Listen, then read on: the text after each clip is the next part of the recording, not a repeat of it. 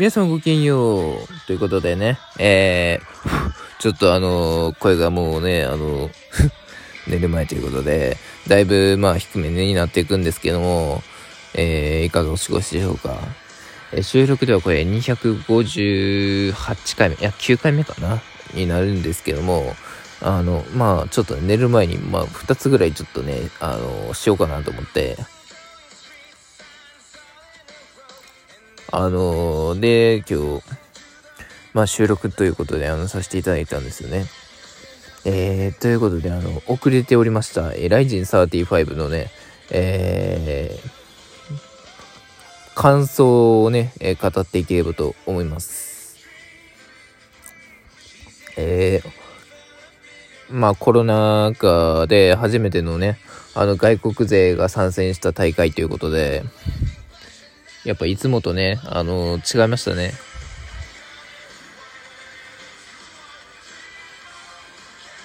もっとね、あの、増やしていってもいいなと思うんですけどね。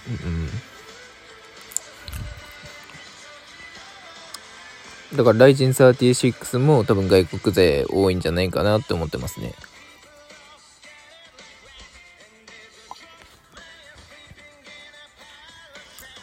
えー、そんな感じで、えー、見ていけばと思います。えー、まず第1試合。えー、えー、芦田貴弘 VS、えー、カイル・アグオンということで、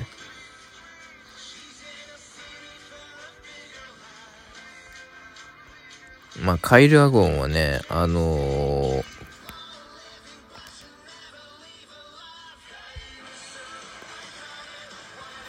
まあ、あの、思い出していただければと思うんですけども、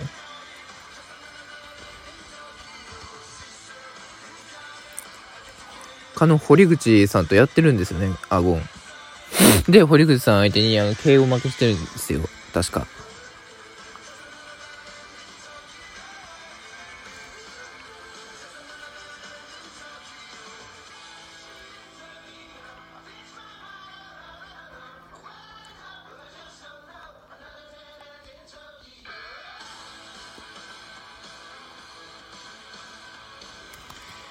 そう。負けてるんですよね、確か。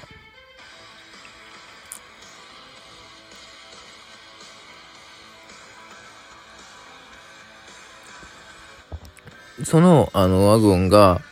えー、3ラウンドで、えー、判定で勝ったっていう試合でしたね。えー、芦田は、もうこの試合を落としたら、あの、もう負けっていうか、もうあの、復活には程遠くなる、えー、試合だったんですけども、えー、やっぱりね、あの、前回、あの、金原さんに負けた、あの、思いっていうのはやっぱあったんで、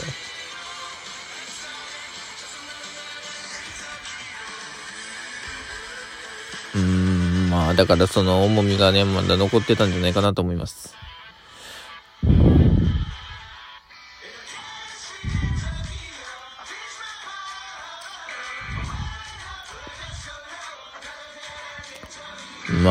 ですね、うん、なんでしょうね。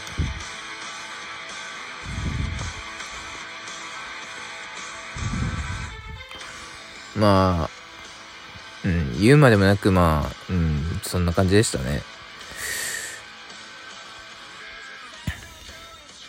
えー、第2試合、えー、ブガール・ケラモフ VS 中島太一。えー、前回、まあ、ケラモフは出てるんですけど、えっ、ー、と、ライジン28で出てる、ですけど、あの28で出てるんですけれども、まあ、斎藤、その時には、あの、フェザー級、えー、その時王者だった、えー、ライジンフェザー級初代王者の斎藤豊と、えー、試合して、えー、判定3-0で負けてるんですよね。まあ、当然、まあ、ケラモフとしては、あの、判定がおかしいっていう、あれもあありましたけど、あのー、まあ、見、見ててね、確かにその通りだなと思いました。うん、もう絶対キラモフ買ったんで、買ってた試合だったっていうのもあるんですけど、それを、あのー、やっぱ忖度で、えっと、斎藤豊につけたんですよね。あれね。うん。で、今回、あの、中島太一っていう、まあ、パンクロスの、あのー、えー、格闘家っていう感じだったんですけども、もう圧倒的に、うん、5分、5分3ラウンドでもあの、しかも1ラウンド2分、2分ちょうどでサブミッション、えー、しかも三角締めで、えー、普通に仕留めるというね、もう異次元の強さがね、見れましたね。もうこれはね、あの、ケラモフとミクル見たいなって思うんですけど、まあ、ミクルはまずね、あの、クレベルにリベンジしてもらわないとダメなんでって感じですね。うん、まあでもこれでまたライジンフェザー級に、あのー、強き存在が現れたなって感じですね。うん、えー、続きまして、えー、元谷祐希 VS アラン・ヒロヤマニハえー、もうライジンバンタム級四天王の、えー、元谷祐希、そして、えー、新四天王候補で上がってるのがこのアラン・ヒロヤマニハ。前回、えー、まあ、ライジン、えー、トトリガーですかね。トリガー、トリガーか。あ、34で、えー、ヤマニハが出てるんですけど、圧倒的な KO を見せてるんですよね。うん。圧倒的な KO であの勝ってるんですけど、今回はね、あの、元へに苦しめられたなって感じがしましたね。うん。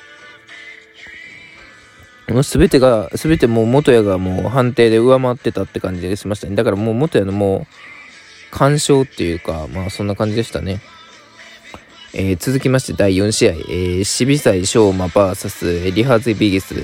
えー、前回シビサイは、あのー、かのシュレ関根シュレック秀樹に負けてるんですよね。で、まあ当然、あのー、日本ヘビー級最強の男と言われたシビサイ・ショーマが、あのー、再起をかけた試合。えー、一方で、あの、負けなしのリハーズ・ビギス。うん、欧州では負けなしのミハイア・ビギス相手になんと、えー、1ラウンド1分36秒で TKO。そりゃもうね、ストップするわなってね。うん。そんな感じですね。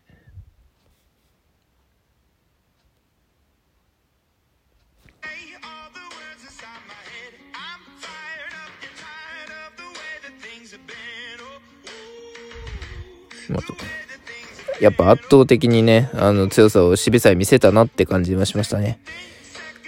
うん。やっぱ渋沢は強いっていうことが証明されましたね。えー、続きまして、えー、武田コーチ VS スパイク・カーライル。えー、UFC にも、えー、出てて、あのー、カーライルと、がついにあの、雷神に、えー、出たということで、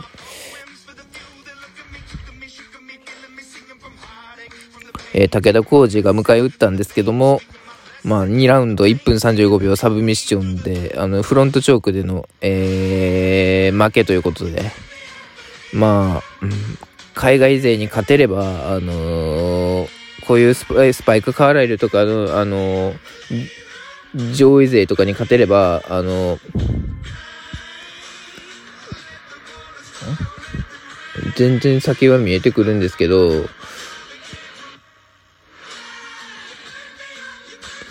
まあ、なかなかね、先見えてこないですね。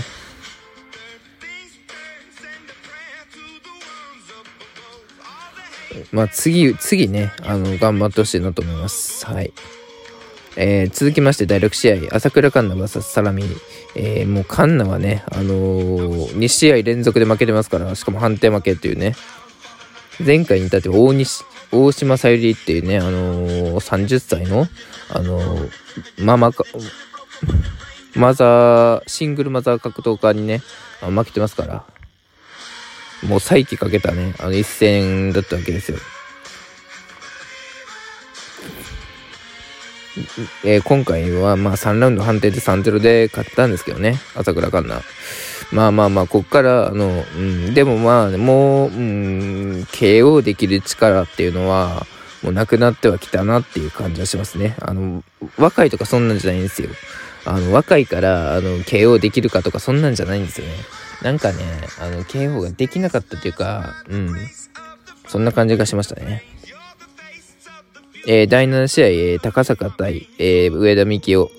えこれは、まあもう上田が、あの、インドを渡すのかと思いましたが、やっぱりレジェンド高坂さん、えやってくれましたね。1ラウンド2分5秒。うん。レフレフェリーストップでグラウンドパンチで TKO。しかも引退試合で堂々たる1ラウンド KO ですから。いやもうね、もう、え、え、名誉ある引退となったんじゃないですか。えー、そんな感じでしたね。これ語れるかな？まあ、第8試合だけちょっと語りますか？えー、女子スーパーアトム級タイトルマッチ、えー、浜崎美香 VS 伊沢聖華。まあ、前回、まあ、伊沢、伊沢に、えー、浜崎は負けてるので、まあ、今回のタイトルマッチで、えっ、と、勝ちたかったっていう感じですかね。まあ、それが、えー、でも結局ね、の伊沢に攻められて、えー、3ラウンド判定で、今回は負けたと。えー、で、チャンピオン陥落、王座陥落というね。いや、もう、うん、なんと言って、うん、いいかわかんないんですけど、まあそんな感じでしたね。まあそんな感じですね。もう伊沢だったらもう多分アトム級の歴史変えてくれるんじゃないかって思ってるんで、うん。まあ倒せて一歩も取れる、あの、いい王者、強きね、王者になるんじゃないかなって思ってますね。まあそんな感じですね。あ、ちょっとあの、あ、第9試合とメインメインイベントが語れないんで、ちょっと一回、一回ここで切って、あの、次、あのえー、セミファイナルからの、あのライジンフェザー級タイトルマッチから、えー、語っていければと思います。まあ、それ終わって、まあ、もう一本、あの、三本、今日3本、まあ、収録あげる予定なので、あの、そちらの方を見ていただければ嬉しいです。では、あの、また、